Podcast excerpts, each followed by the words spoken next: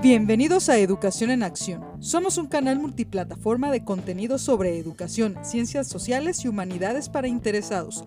Encuéntranos en YouTube, Facebook, Spotify y muchas otras plataformas de podcast. Apóyanos comentando y compartiendo nuestros contenidos. Comenzamos.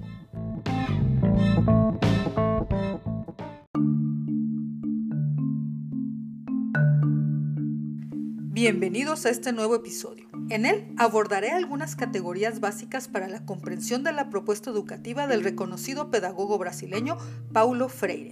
Y para ello me apoyo en la introducción escrita por Hilda Varela y Miguel Escobar al libro La importancia de leer y el proceso de liberación de editorial siglo XXI, y el cual es un compendio de ensayos de Paulo Freire que abarcan de 1968 a 1981 y que nos brinda la oportunidad de transitar por la madurez de su pensamiento a lo largo de este tiempo. Vamos comenzando por nuestro autor. ¿Quién es Paulo Freire?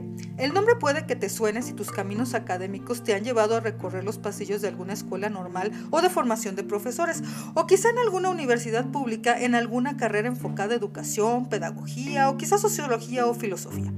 Paulo Freire es uno de los pedagogos latinoamericanos más reconocidos internacionalmente por sus aportaciones al surgimiento de una nueva forma de comprender la educación denominada pedagogía del oprimido. Fue un autor que rompió estereotipos, abrió espacios y estableció nuevas formas para que los oprimidos, es decir, aquellos fuera de las élites económicas o de las clases sociales dominantes, pudieran tener voz a través de la educación en un sistema capitalista diseñado para que no la tengan. Freire plantea la idea de que el pensamiento es complejo y colectivo. No existe un yo pienso, sino un pensamos. Es decir, un interpretamos la realidad de cierta manera y así la queremos ver todos, aunque tengamos que imponértela o no te vaya bien con ella. Y por ello es un proceso de conocimiento dialéctico, interpretando esto como algo en constante cambio e históricamente determinado, o sea que va a depender de la época, el contexto social y económico y el lugar en que se esté llevando a cabo esa construcción de conocimiento.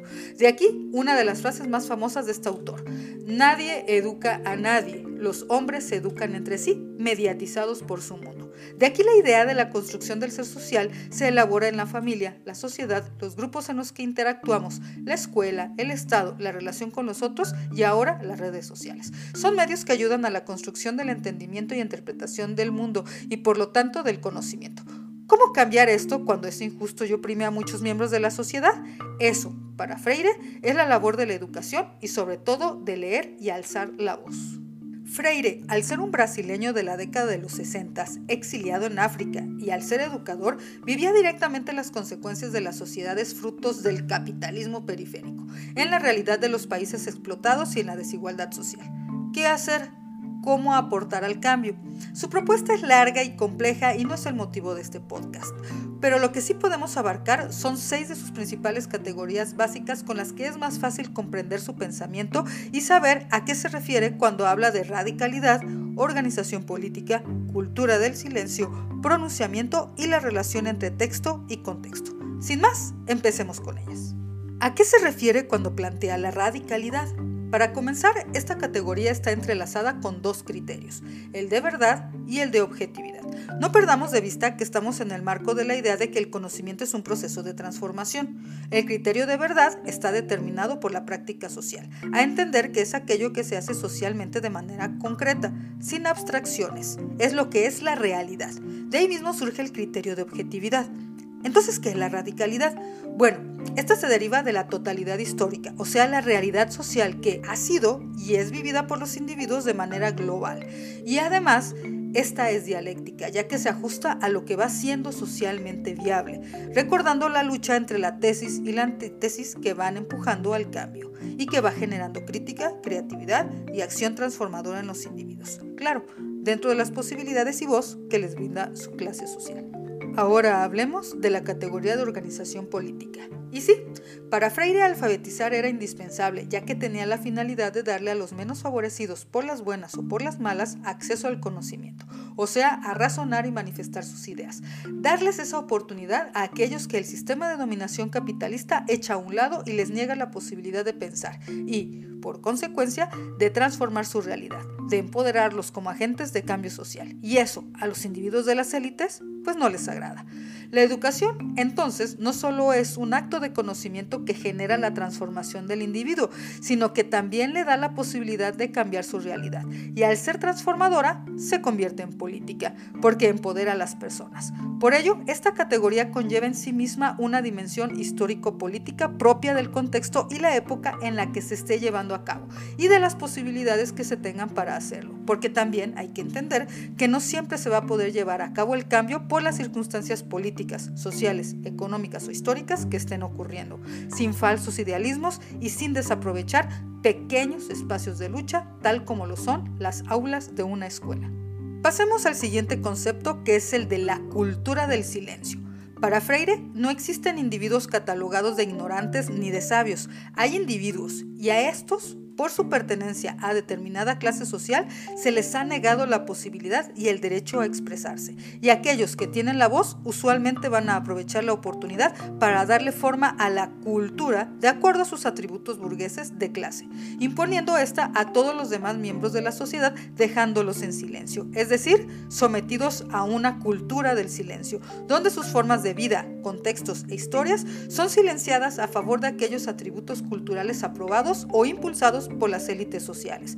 De esta manera, la educación tiene la finalidad de darle la oportunidad a las personas de recuperar su voz, transformar su realidad y generar una cultura de liberación. En pocas palabras, darle voz a los que no la tienen para que la realidad social vaya incorporándolos a ella y siendo ya conscientes de su existencia, transformarla. Lo que no se escucha y no se ve no existe, está silenciado. Y entonces, ¿para qué transformar lo que no se habla y por lo tanto no existe? Esta es la oportunidad e importancia de la educación. Ahora bien, ¿a qué se refiere Freire cuando habla de la metodología?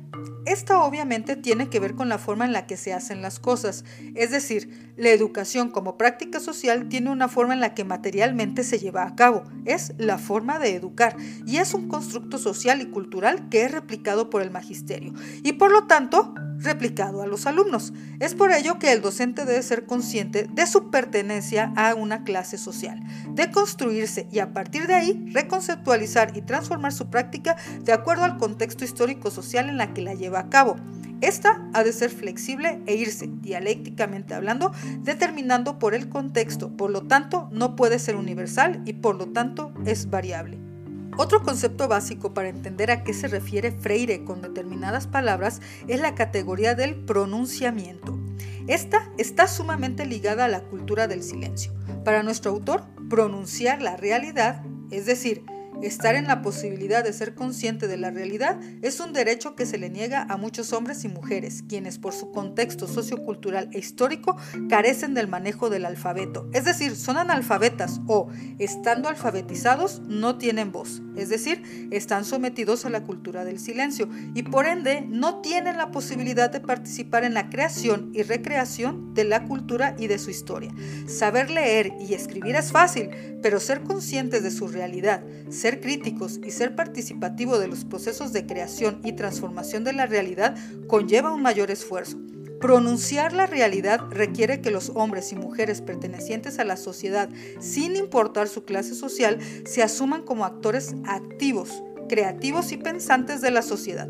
Pronunciar la realidad significa abandonar la cultura del silencio, asumir la responsabilidad de ser un agente de cambio y hacer justo eso, hablar de lo que no se habla e impulsar la transformación de la realidad a algo donde todos sus miembros se encuentren representados, y no solo la cultura de las élites. Finalmente, y no por ello menos trascendente en la obra de Freire, encontramos la categoría que abarca la relación entre el texto y el contexto. Aquí debemos ser muy conscientes que una cosa es saber el alfabeto y otra muy diferente es desarrollar a partir de ello la capacidad de reflexión y pensamiento crítico. Entre una y otra hay un universo de diferencia. Para nuestro autor, las sociedades capitalistas se encuentran fuertemente divididas por la pertenencia a la clase social y como consecuencia el conocimiento también está dividido antinaturalmente, pero dividido entre las funciones de las manos y las funciones de la cabeza. Las funciones de las manos, digamos, que es el trabajo físico impuesto a la mayoría de los individuos de la sociedad que no tienen acceso a la propiedad de los medios de producción y además que quienes realizan estas funciones en su enorme mayoría son pertenecientes a las clases sociales menos privilegiadas.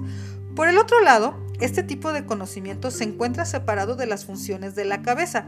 A entender de las actividades donde la reflexión y uso de habilidades cognitivas se reservan para aquellos que tienen el acceso a ese tipo de formación, dando como resultado una fuerte separación entre el texto y el contexto. Vamos, el texto es la academia que brinda un discurso abstracto que no tiene tanta aplicación en la realidad, pero que por supuesto brinda la posibilidad de entender la realidad y por lo tanto transformarla, y que además da voz a sus integrantes.